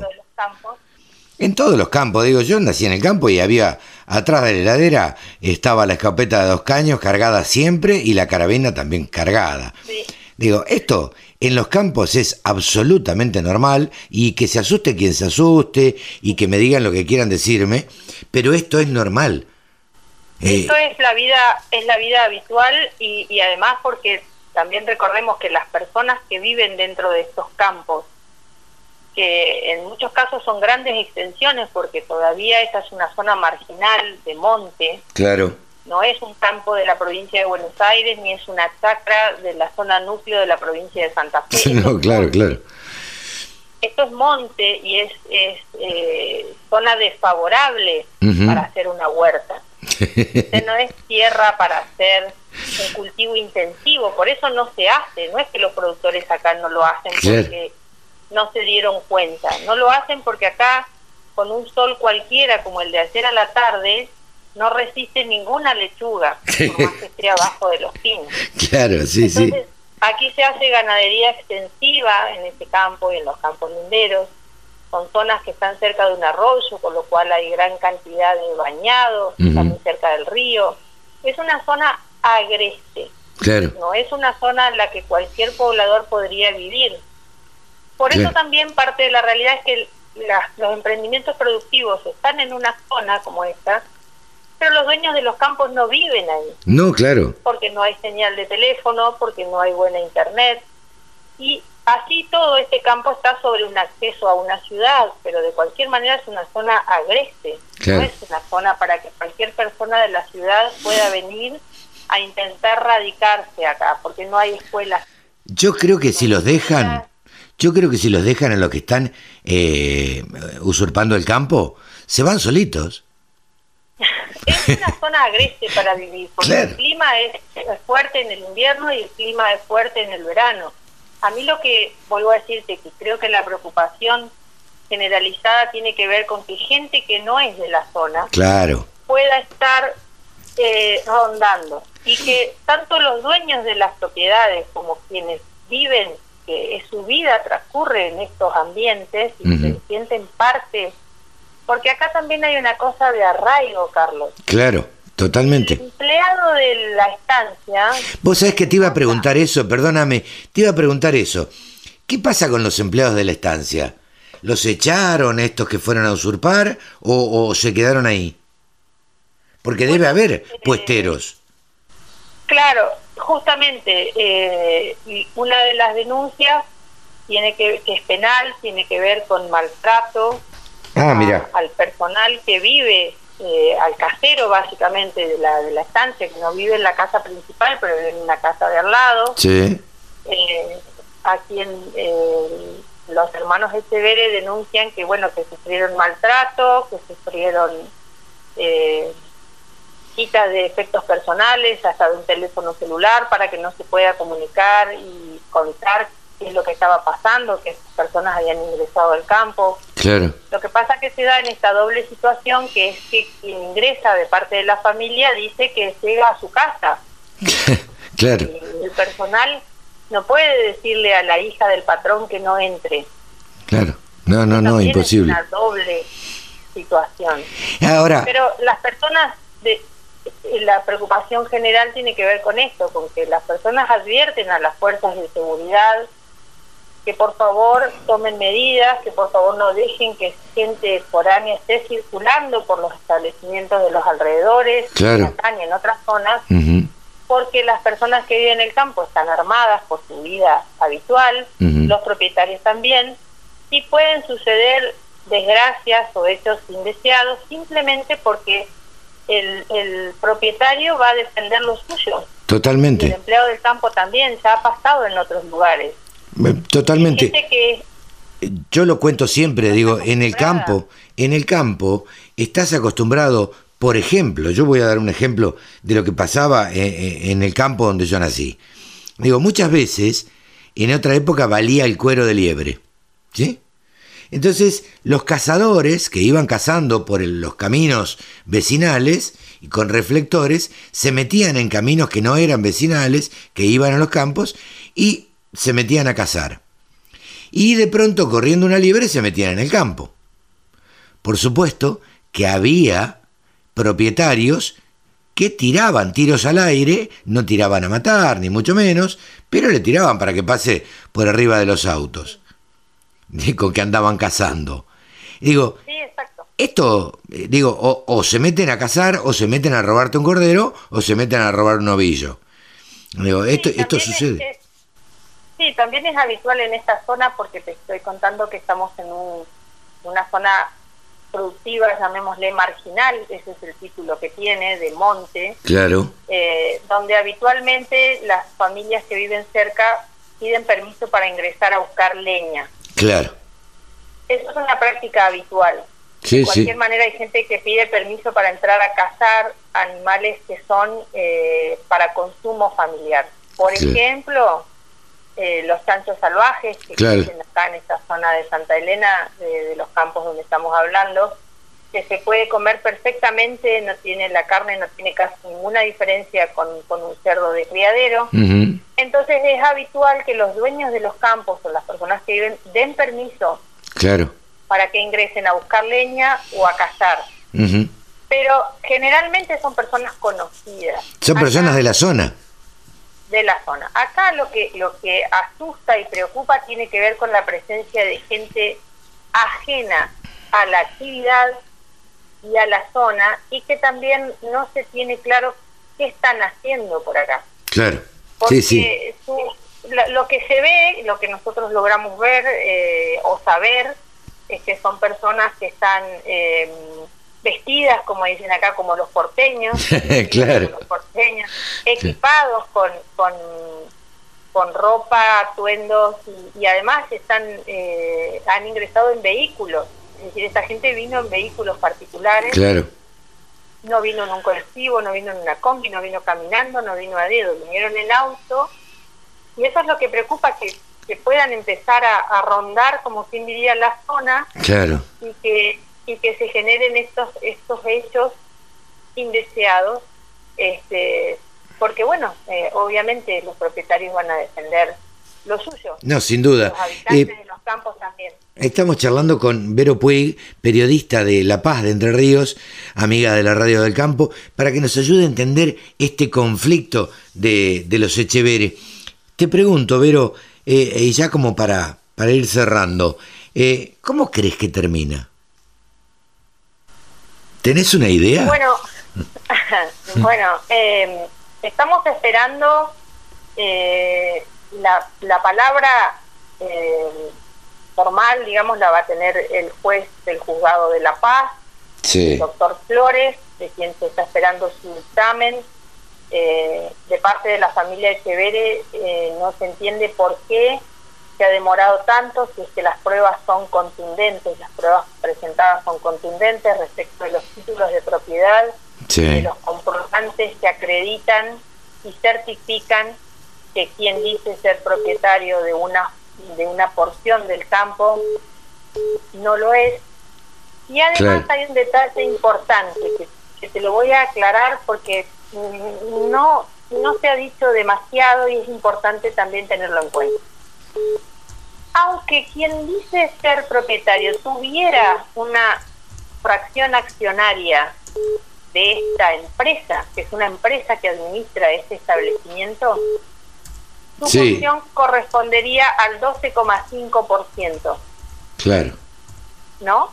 Ese 12,5% accionario de cualquier manera no le daría el suficiente título o la suficiente capacidad como para decidir qué hacer sobre las tierras ni qué emprendimiento productivo hacer. Claro. Porque cualquier persona que es parte de una sociedad y es una sociedad productiva que tiene un directorio, claro. y tiene un ingeniero agrónomo asesor y un veterinario asesor y que decide qué va a mm. invertir y de qué manera lo va a hacer, como es en este caso, claro. una sola de las partes no puede decidir. Absolutamente. sin tener la aprobación del resto de los participantes de la sociedad. Claro. Eso también es importante dejarlo en claro, que quien dice eh, tener la capacidad de disponer, aunque así fuera, no puede decidir por todo. Y tampoco podría tomar por todos la casa, que es la casa... No, no, de ninguna manera. Bueno, entonces lo que dicen es, la justicia tiene todos los comprobantes y certificaciones de que no tiene los derechos que dice tener. Claro. Está esperando, eh, se está esperando el, dictamen del juez, que, está demorado y que la última información que tenemos es que hasta dentro de algunos días no va a haber un dictamen. Eh, y bueno, aquí es donde entran, entramos en el terreno de las especulaciones, ¿no? De por qué eh, funcionarios nacionales del gobierno nacional participaron vía online de la audiencia. Claro. Eh, ¿Por qué funcionarios nacionales eh, participan de, esta visita a Casa Nueva en forma presencial y están dentro del campo junto con este grupo? Ahí entramos en el terreno de las especulaciones. Eh, sí, de lo político. exactamente, y se espera una definición judicial respecto de lo que de lo que bueno de lo que ya se presentó como prueba para hacer la denuncia eh, que la denuncia concreta es sobre una usurpación de la propiedad privada vos crees que el juez está condicionado y lo pueden haber llamado de Buenos Aires mira yo pienso que los jueces en los pueblos están condicionados no solo por en algunos casos no solo por la presión Vos pensás que esta es una familia emblemática. Sí, sí. No estamos hablando de un de una Verónica Puig. sí, o de un Montarse. Te iba a decir. Sí, sí. Claro, ¿no? Estamos hablando de una familia emblemática. Estamos hablando de una relación de una familia con un con un sector político. Presiones existen de todo tipo y además, además, recordemos que no solo existen las presiones a nivel nacional, también existen las, presiones a nivel provincial y también local, porque recalco, ser Echevere en La Paz, en Río, claro. es una cosa. Ser Echevere en Buenos Aires es otra cosa, pero acá tiene un condimento mucho más fuerte, tonalmente, tiene un condimento importante. Estamos hablando de gente conocida, entonces pasar hacia un lado o hacia el otro, bueno, eh, implica un montón de cosas más eh, que, lo que digan los papeles o, a quien le corresponda. Totalmente, digo, yo decía, yo te preguntaba si por ahí podría haber recibido presiones desde Buenos Aires, pero por otra parte también me imaginaba las presiones del gobernador y me imaginaba también las presiones que tendrá ese juez eh, de parte de la familia Echeverre. Digo, de, a la hora de emitir un fallo, digo, eh, está juzgando a Echeverre. Exactamente, es lo que te decía, estamos hablando de que es eh, una acción de, bueno, de, personalidades, llamémoslo así, eh, fuertes dentro de nuestra provincia. Entonces, bueno, ahí es donde radica justamente. Pero vuelvo a decirte, para entender un poco la, cómo se ve desde acá lo que está ocurriendo. Las personas, tres de las personas que están implicadas en esto, que son los hermanos Luis Miguel, Juan Diego y Sebastián, son personas conocidas conocidas por su trabajo, por su trabajo privado. Luis Miguel aquí es conocido por ser el, el rematador de la consignataria de Hacienda de Severa Rural, no es conocido por ser el ministro de Agroindustria de la Nación. Juan Diego es conocido por ser el administrador de Casa Nueva, que es el campo que está tomado. Claro. Y Sebastián es conocido por ser desde hace años el director del Diario de Paraná. Claro. Entonces son personas conocidas acá por su actividad. La otra parte que, está implicada en este conflicto no es conocida en la zona. De hecho, no le conocíamos su rostro. Ah, Nadie la ha visto en los años. ¿Es una, una chica, una señora que vive en Buenos Aires? Es una mujer que vive en Buenos Aires desde los 16 años. Claro. Imposible conocerla. No es conocida acá por, por, por sus actividades. Claro. Incluso la madre eh, de, de, estos cuatro hijos, eh, toda la vida fue una mujer relacionada con el campo, con la actividad productiva y también con la actividad periodística, por haber quedado a cargo del diario de Paraná. Entonces, una porción es muy conocida acá por su trabajo de siempre. Podrán quererlos o no quererlos, sí, es otro tema. Es otro tema. Son conocidos, pero que son conocidos por, por, bueno, por los que son los dueños del campo de ahí. Claro. Así le dicen, acá cerca, a Casa Nueva, eh, por ser vecinos en Paraná, de una zona emblemática como es el Parque Urquiza de Paraná, donde vos estuviste el año pasado. Sí, sí, sí que, al ministro le hacíamos la broma de que se iba a volver a vivir en la casa que estábamos viendo desde la ventana nosotros, claro. ahí cerca del río. Este, con lo cual, eh, esta tormenta perfecta eh, que tiene tres condimentos, económico, político y familiar, esperemos saber cómo se va a dirimir, pero tiene todos los condimentos como para una telenovela venezolana. Donde hay una donde hay una hija descarriada que se fue a vivir a la ciudad y que es, digamos, dentro de una familia de derecha, eh, es la, la, supongo yo, digo, eh, debe ser una hippie, este, que, claro, que eh, yo me imagino eso, digo, me imagino una novela así y sería perfecta.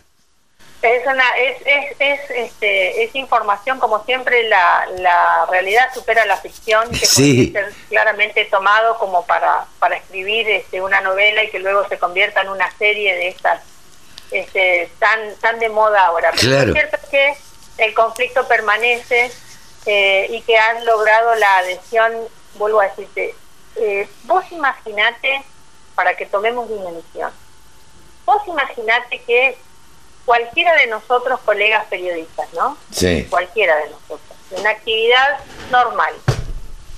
Levantemos la mano y digamos, tengo un problema, me usurparon mi departamento. Claro. Para que vos logres que 800 personas, 800 personas, se movilicen por su causa y que entidades, asociaciones adhieran a tu pedido, Sí, han sacado comunicado todas las entidades, o la mayoría. Exactamente. Acaba de, llegar recién el comunicado de, la mesa de enlace. cadenas productivas, de las cuatro cadenas productivas. Claro. Quiere decir que algo de razón vos debés tener. Y sí. Si no, no vas a lograr la adhesión personal de 800 personas en el marco de una pandemia. No, no, claro. Se hicieron presentes en vivo Sí, sí, sí, sí. a pasar la noche y que permanecen. Acabo de hablar con, con gente que todavía está ahí en la vigilia del campo, que, tomó un gasto económico para trasladarse con lo que cuesta el combustible para trasladarse de distintos lugares. Sí, sí. E, e, improductivo porque no estás produciendo en tu campo y, un montón de cosas. Quiere eh, decir que alguna alguna motivación más allá de querer apoyarte y decirte, ah, qué lástima lo que te pasó, qué, qué lástima el problema que tenés con tu hermana. Claro. Existe una preocupación que excede al problema familiar. Esto es una preocupación que excede al problema familiar y ahí se convierte en un asunto de preocupación por el rumbo que puede tomar el Estado en la Argentina, por el, la preocupación por una anuencia de alguna parte del, gobierno que se convierte en Estado sobre acciones de los privados, por ejemplo. Claro. Si me ocurriera a mí que alguien venga y tome el terreno del fondo de mi casa, yo quisiera obviamente que las fuerzas de seguridad y el Estado me amparen para que no me ocurra. Actúen lo más rápido posible para sacar a quien está metiéndose en tu casa. Entonces creo que la preocupación de los entrerrianos que fueron, los 800 que fueron a esta manifestación y muchos de los que permanecen acompañando en la puerta de Casanueva, tiene que ver con una preocupación de que no dejemos que suceda esto a nadie. Claro. Y el otro mensaje es, si se animaron a hacérselo a una familia emblemática, imagínate lo que podría suceder con personas que no sean conocidas. Totalmente. Totalmente. Eh, en el sur está pasando lo mismo, este, con, con, familias menos conocidas. No hay ningún hotel intrusado. Pero bueno, este es un comentario mío. Eh, digo, algún hotel que, algún hotel que esté vacío. Eh, pero bueno, Berito, gracias, mil gracias por habernos eh, hecho este relato, eh, este, este, este cuentito, como digo yo, para ayudarnos a entender de qué estamos hablando. Porque muchas veces, desde Buenos Aires y desde otros lugares, uno se forma una idea en la cabeza y no entiende cuáles son los personajes que están actuando y a quién eh, eh, se está, a quién se le están metiendo en el campo, eh, de qué manera actúan, qué hacen y demás. Gracias por, por ayudarnos a entender esto. Bueno, muchísimas gracias a ustedes por la posibilidad de contar, de contar lo que pasa en nuestra zona. En este caso es una desgracia. sí, claro. sí, sí, los productores en esta zona, pero también, Carlos, quería agregarte el comentario de que nosotros, por nuestra labor periodística, eh, tenemos la suerte, hemos tenido cuando se podía circular más, la suerte de viajar por distintos lugares del país, conocer realidades. A mí este caso lamentablemente me recuerda a, cuando se generaban las denuncias de las usurpaciones o de, o de los pobladores que, que veían este, amenazadas sus propiedades, por ejemplo, en el sur. ¿Por qué hago el paralelismo con el sur? Y con los campos de Benetton, actualmente. Porque estamos hablando de terrenos agrestes, de zonas que son difíciles para habitar. Esto no es, vuelvo a decir, que zona núcleo ni chacras de la provincia de Santa Fe. Aquí estamos hablando de monte, de zonas de grandes extensiones de campo. Y entonces yo siento el mismo temor y siento como tantos otros pobladores de esta zona eh, empatía por estas personas que viven en el campo y que una noche eh, ingresaron personas a, su lugar que no saben quiénes son, si están armados y con qué intención. Lo mismo pasaba en los campos del sur, cuando nosotros fuimos eh, a, conocer los campos productivos de Benetton, pudimos entender el miedo de los, de, de los puesteros de los campos ante la presencia de foráneos. Y uno siente eh, que hay conexiones en los modos, hay conexiones en los modos este, en los que han sucedido las cosas y que están sucediendo en otros lugares del país. Eso es lo, esa es la preocupación general y es la mirada que, eh, que tenemos que tener sobre esto, que como te digo, toma Estado público como un suceso familiar, pero estoy segura, y esto lo agrego a título personal, esto lo dice Verónica Puig, vecina en Paraná y en La Paz de la familia Echeveré. Yo estoy segura que si una de las partes, que en este caso es, eh, una mujer, la que hace una denuncia pública de un conflicto familiar, eh, no lo hubiera hecho de esta manera y a través de los medios, el resto de la familia, el conflicto familiar no lo hubiera ventilado, como dicen acá, en los medios nunca jamás. Claro.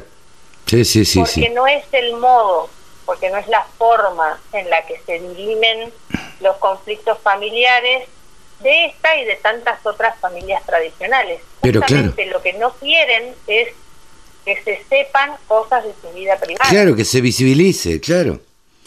Eh, pero bueno, Berito, eh, esperemos, esperemos eh, poder llamarte para que nos cuentes cosas más agradables y, que pronto nos podamos comer un asado. Claro que sí, que pronto nos podamos comer un, pescado mirando el río. Pero claro. Y, hablar de, de, bueno, de cosas, de tantas cosas buenas y lindas que también pasan por esta zona. Es un placer para mí, como siempre los escucho habitualmente Les mando un abrazo gigante, Carlos, y muchísimas gracias por este rato de charla. Beso grande, saludos, saludos a la familia, eh, saludos al padre, este, y, bueno, ya estaremos charlando en cualquier momento. Chao, Berito. Muchísimas gracias. gracias.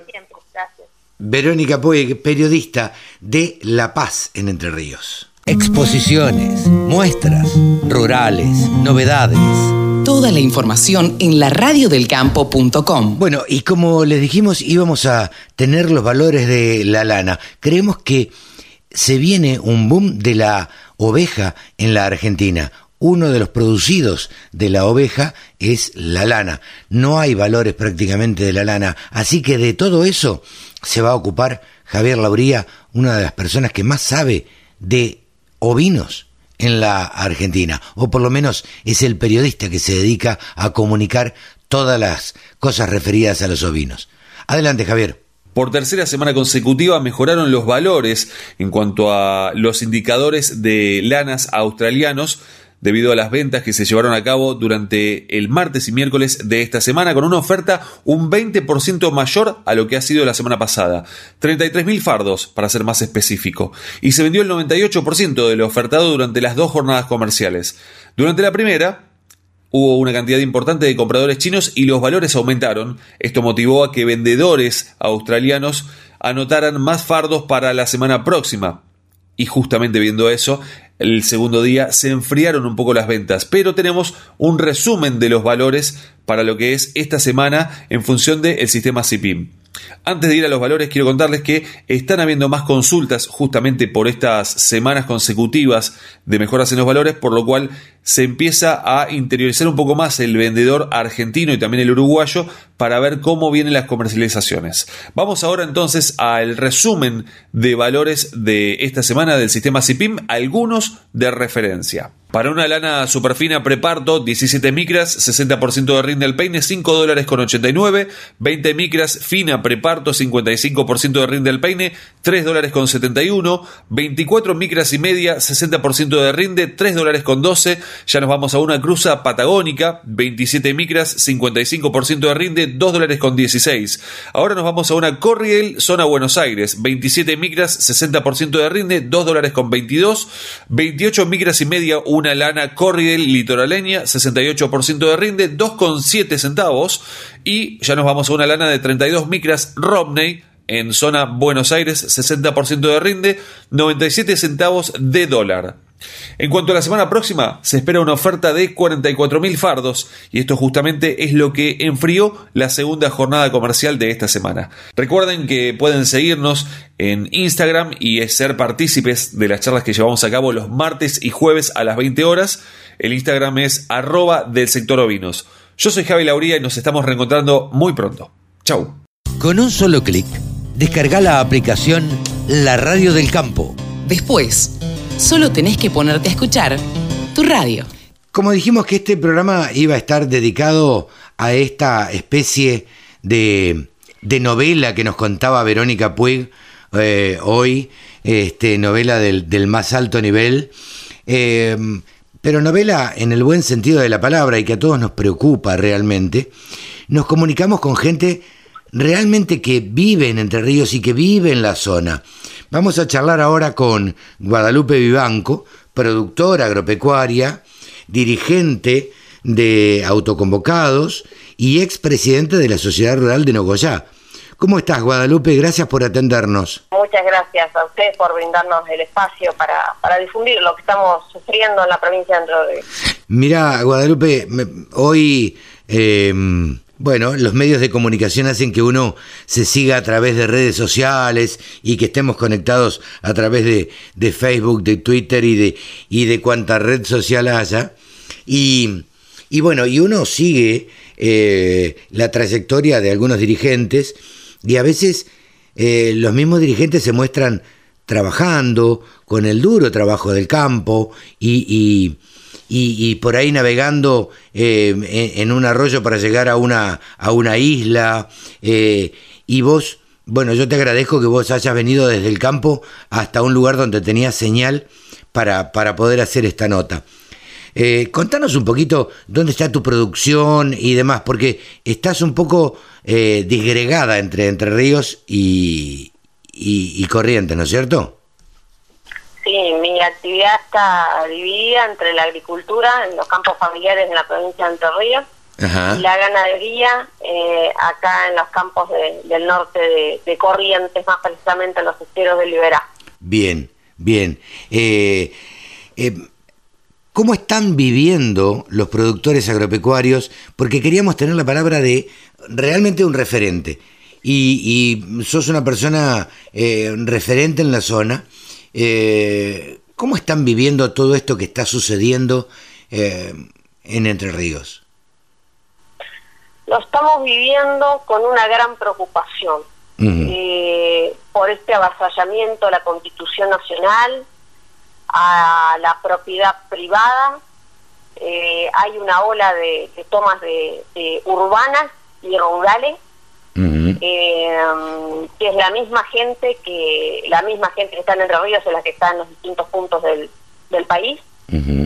Eh, y quiero aclarar una cosa, yo trabajo para una ONG desde hace muchos años, se llama Argentina Ayuda. Trabajamos para hacer, eh, trabajamos haciendo el trabajo que no hace el Estado, que eh, es, llevarles agua, comida, vivienda, educación, estamos construyendo escuelas, hacemos de todo. En, las, en las comunidades justamente aborígenes de, del Chaco y de Formosa, una ONG que tiene más de una década de trabajo. Entonces, cuando nombran eh, a, y mancillan el nombre de las comunidades aborígenes, me da mucha bronca, porque son pueblos que yo lo sé, porque lo vivo en cada misión y en el trabajo arduo que hacemos para ayudarlos, porque ahí el Estado está totalmente ausente, que son pueblos amenazados, son pueblos que están sometidos, eh, desnutridos y olvidados. Eh, ¿Amenazados en qué sentido, Guadalupe? les inventan más precisamente Formosa, les inventan causas, los meten presos cuando salen a denunciar o a protestar en algún lugar para contar lo que viven, que no tienen ni siquiera agua, no tienen viviendas, todos desnutridos, con chagas, con tuberculosis, es una pobreza, ahí no llega ningún plan, que es a esa gente a la que se debería ayudar. Claro. No tienen ningún tipo de ayuda, no tienen documentos. Eh, esa es la verdadera pobreza de la Argentina. Sí, la verdadera pobreza y las verdaderas comunidades aborígenes o indígenas eh, e indigentes además. Eh, eh, yo hacía referencia hace un rato en el programa, no se toman cosas por casualidad. Me parece que lo que está sucediendo en Entre Ríos, y esta es una opinión absolutamente personal que la quiero compartir contigo, me parece que es eh, simbólica más que nada. O sea, se está intrusando un campo de la familia Echevere que casualmente fue ex ministro de Agroindustria eh, en el gobierno anterior. Entonces me parece, y como también eh, tengo, tengo entendido que es así, se está intrusando un campo que es el campo emblema, es el campo al cual iban a pasar los fines de semana, al campo en el cual prácticamente vivía la familia Echevere, o el campo como que se toma como casco de estancia, y no otro campo que está a, no sé, a 100 kilómetros o 200 de los tantos que tienen la familia Echevere, ¿no es cierto? A ver, hoy le tocó a esta familia y mañana puede tocar a cualquiera de nosotros. Eso lo tenemos totalmente claro porque no están haciendo nada que no nos dijeron que iban a hacer. Eh, hay dos fiscales que intervienen en la causa que ya solicitaron al juez el desalojo. Se espera que el juez Flores dicte el desalojo. Es gravísimo que en el campo, en el campo usurpado, hayan intervenido funcionarios del gobierno nacional de dos ministerios, de Justicia y Derechos Humanos, que durmieron en el campo, apoyando la usurpación y la ilegalidad. Eso parece... Y también nuestro gobierno provincial haya permitido que 40 o 100 personas ingresen en un contexto de pandemia a la provincia, cuando yo tengo que hacer 400 papeles como todos los productores, claro. con, dando las gracias a Dios de poder llegar a trabajar, pagando fortunas con los hisopados para poder ir a trabajar a otra provincia. Hay otros productores que ni siquiera pueden, que tienen el campo y su trabajo en otro lado, pueden llegar. O sea, ¿cómo puede ser esto? Claro. O sea, está todo mal. Ahora, ¿vos crees, Guadalupe, que el juez que tiene que dictar sentencia, que por supuesto eh, lo va a hacer dentro de unos días, eh, instruido no sé por quién, eh, para que esto tenga mayor difusión y para que los medios estén en la puerta del campo, ¿no es cierto? Para que tenga mayor visibilidad y ellos muestren qué es lo que pueden hacer. ¿Vos crees que este juez es absolutamente independiente y, va a dictar sentencia en forma independiente sin presiones del gobierno nacional o sin presiones del gobernador? La verdad que si las presiones las tiene este juez, eh, está tiene que honrar su cargo y tiene que hacer su trabajo, que para eso le pagamos todos los sueldos para que hagan su trabajo y hagan cumplir la Constitución Nacional. Eh, como mujer productora yo me siento violentada todos los días viviendo en este país, en este contexto como estamos sobreviviendo. Uno mira los indicadores económicos este país va directo a chocarse. eh, ¿Cómo, ¿Cómo se sigue adelante o cómo sigue una productora agropecuaria comprometida además? Eh, porque sabemos que sos una mujer que podría ser productora y, nada más, pero si no, eh, eh, tenés un, rol muy activo como dirigente, como primera presidenta de la Sociedad Rural de, de Nogoyá, primera presidenta de mujer, ¿no? Y por otra parte, haciendo esta obra que vos nos contabas en, en, diferentes localidades de, del interior profundo, realmente el interior que duele de la Argentina. Eh, ¿Cómo se sigue adelante? ¿Con qué fuerza, Guadalupe? La verdad que eh, es todo tan adverso en este país. Con el gobierno anterior nos pasaba, yo no estoy en ningún partido político, no, no, no entiendo de política y no estoy en ningún, en ningún partido. Yo soy una simple productora que quiero vivir y trabajar en paz y quiero que se cumplan las leyes. Eh, la verdad que yo digo, ¿quién va a invertir en este país donde se avasalla la propiedad privada? Solamente un loco va a venir a poner su plata acá y dar fuentes de trabajo. Se fugan empresas todos los días, basta con agarrar dos o tres eh, eh, eh noticieros e informarse un poco. Se fugan empresas todos los días, gente queda en la calle todos los días. Han hecho un curso acelerado para chocar el país. Eh, Guadalupe, mm, ustedes eh, dentro de, del campo tienen diversificada la, la, producción o dentro de los campos tienen diversificada las producciones. Te pregunto como productora agropecuaria, em, ¿es rentable en este momento? Si bien, digamos, sabemos todos que, el campo eh, ha sido una de las actividades que no ha parado y que ha sido em, ha sido determinada como imprescindible y esencial. Eh, digo, ¿el campo hoy eh, es productivo? El campo con la carga impositiva es el sector que tiene la carga impositiva más alta del país. Eh, sin contar la falta de infraestructura. Por ejemplo, hoy me tuvo que hacer cuántos kilómetros para poder tener señal de teléfono. Sí, claro eh, la carga impositiva, cero financiación, que esto viene de hace muchos años, lamentablemente, no hay financiación para hacer nada. Eh, y, y después la otra cuestión, nosotros pagamos todos los insumos para poder sembrar y trabajar, para utilizar, para todo, en dólares. Sí, sí. Y después cobramos todos en pesos, y encima con derechos de exportación, que son las retenciones, eh, nosotros este año, por ejemplo, por dos cuestiones, ante todo cuidar el suelo, eh, mis hermanos y yo, eh, se llevó adelante una, una siembra por primera vez de cebada, de cebada destinada a la cerveza, la elaboración de cerveza. Claro. Eh, y la otra cuestión que también nos alentaba a, que se llevara adelante, que, que tiene una retención del, sí, del 6% queda más o menos. Claro.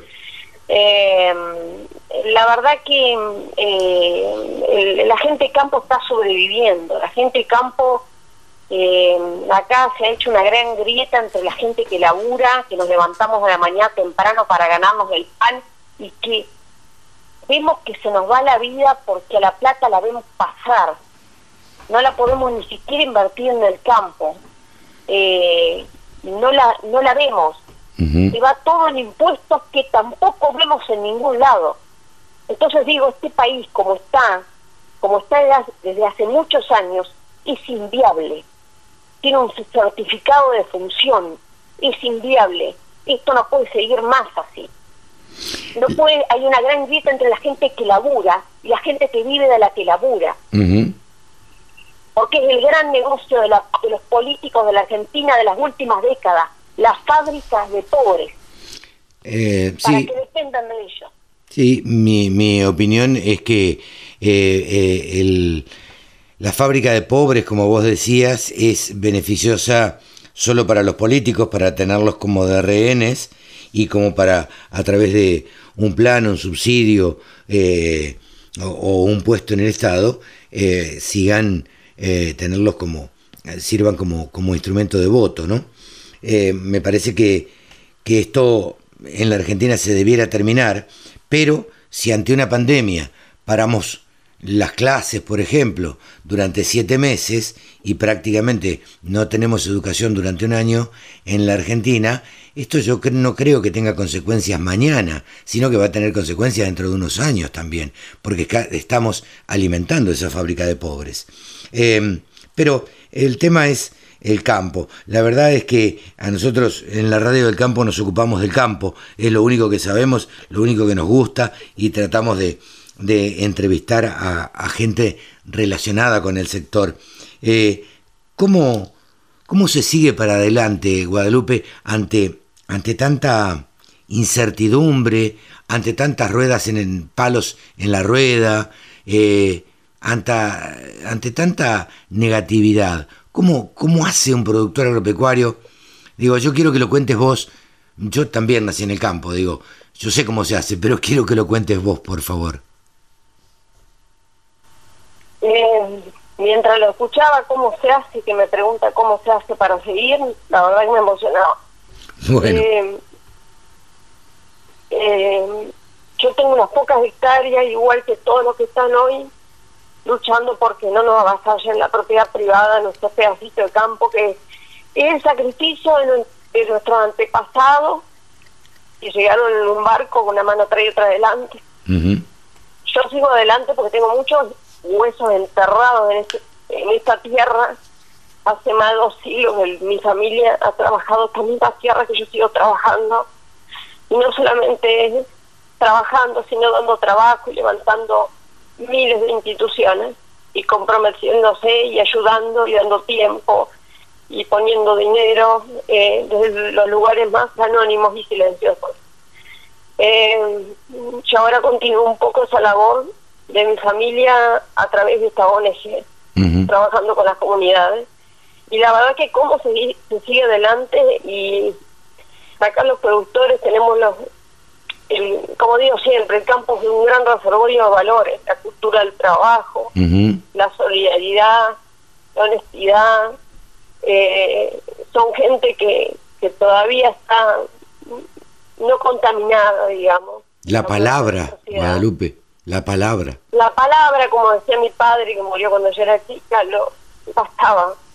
La palabra bastaba. Eh, y la verdad que eh, hoy en día uno escucha a un político, ninguno resiste análisis.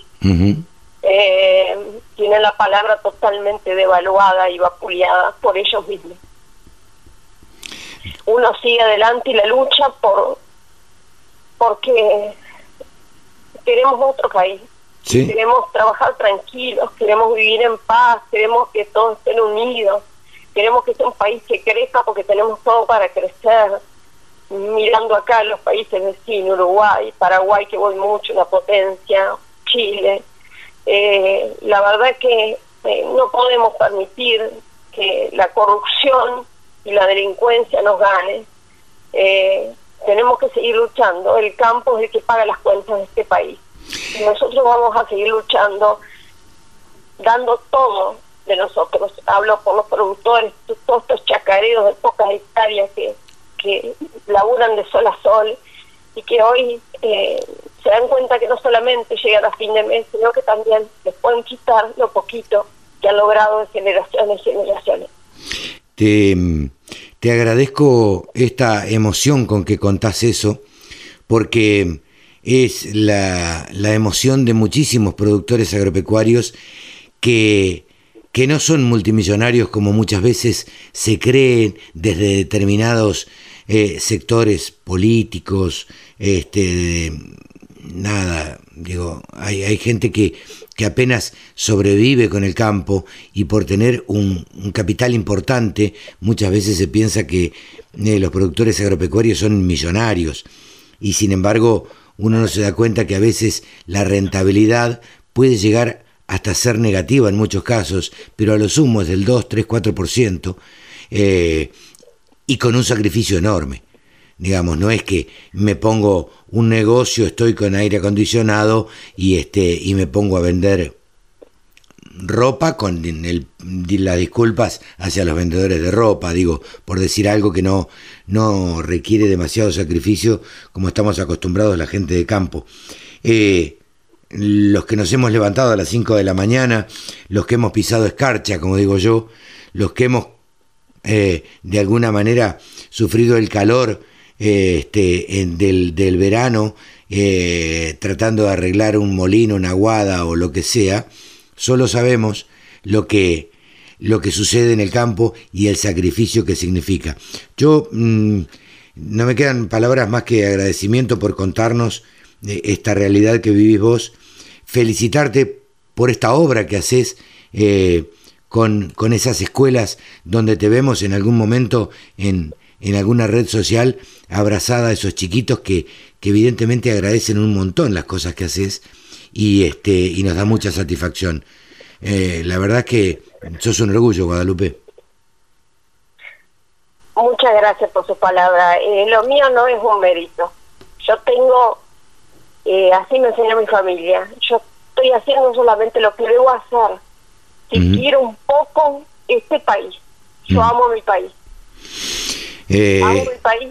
Y hoy ni siquiera la pandemia nos, nos paró, ni siquiera la pandemia y terminamos de levantar una de las, de las escuelas después de derrumbar una de las tantas escuelas rancho como mostró el periodista Jorge Lanata ya en los pagos de la dictadura que hay de Gilles Con los eh. pueblos sometidos. Levantamos una escuela y la terminamos, una escuela digna para los chicos a la distancia, con los maestros rurales, que son gente que aman, que aman su gente y su tierra, eh, y los caciques de las comunidades. Levantamos una escuela. Eh, esas son las cosas, digo, las vemos, yo las veo en las redes sociales y este y llenan de, de orgullo. La verdad es que llenan de orgullo eh, que sin ningún poniendo plata del bolsillo y este y poniendo sacrificio y dejando de, de la parte productiva de lado, a veces este, se puede trabajar y se puede suplir la falta de, del Estado, porque ahí es donde debería estar el Estado. Ahí es donde debería dar un plan, dar una ayuda y, y demás. Así que, nada, te queríamos entrevistar. Sabemos que sos una persona sensible, comprometida eh, y, que le gusta, bueno, mucho el trabajo y que se esfuerza día a día por, por luchar por este país.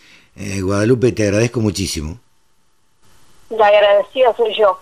Eh, enormemente, muchas gracias. en nombre mío y de todos los chacareros, mis compañeros, amigos, todos los productores que, que hoy están aterrorizados de que le vayan a quitar eh, sus pocas hectáreas y el, fruto de tantos sacrificios. Gracias por visibilizar lo que está pasando entre los días y que está pasando en distintos puntos del país. A mí me tocó muy de cerca con unos familiares a los cuales usurparon el campo y después de un tiempo que la, una jueza dictó el desalojo, le mandaron al otro día el desalojo, donde le dejaron la tierra, pues le destruyeron todo, le mandaron a prender todo el campo.